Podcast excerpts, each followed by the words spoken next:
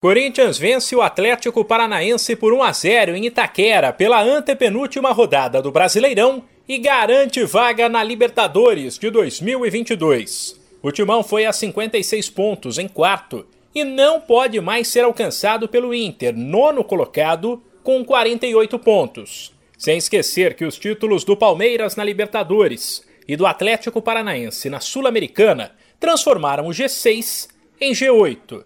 Os seis primeiros vão para a fase de grupos, enquanto o sétimo e o oitavo passarão pela fase preliminar do torneio continental.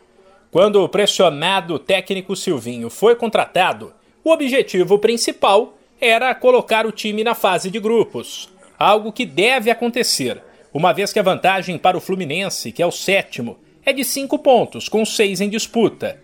Ainda assim, o treinador, que sabe que a situação dele no clube é complicada e que a torcida quer outro técnico, mantém um discurso cauteloso e evita se gabar. Os números não são finais.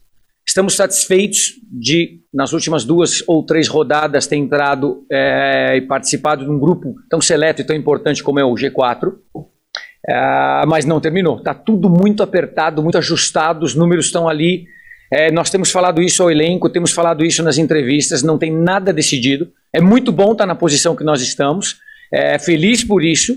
Manter vai é, requer suor, dedicação e faltam dois jogos. Não há mínima condição é, de fazer uma análise de campeonato, de objetivos.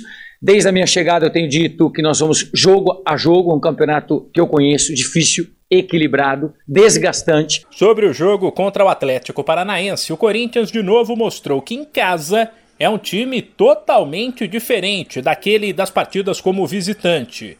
Diante de 37 mil pessoas em Itaquera, o Alvinegro dominou o Furacão, que há poucos dias faturou a Sul-Americana. Mas só marcou graças a um pênalti polêmico, causado por um suposto toque de braço de Marcinho, que estava com o braço no gramado para se apoiar durante um carrinho. Arbitragem à parte, Silvinho gostou da atuação da equipe. Chutamos mais a gol, enfim, nós tivemos um número, números expressivos e bons. É, desempenho ah, bom também, uma boa performance em casa, sim. Podíamos ter feito esse gol antes, mas o podíamos. É, outro lado tem um adversário, tem um goleiro, enfim, tem uma defesa.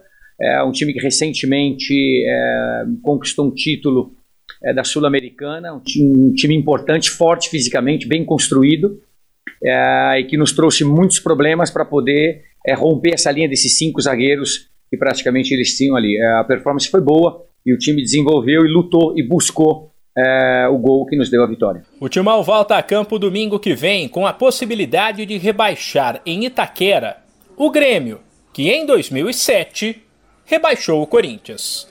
De São Paulo, Humberto Ferretti.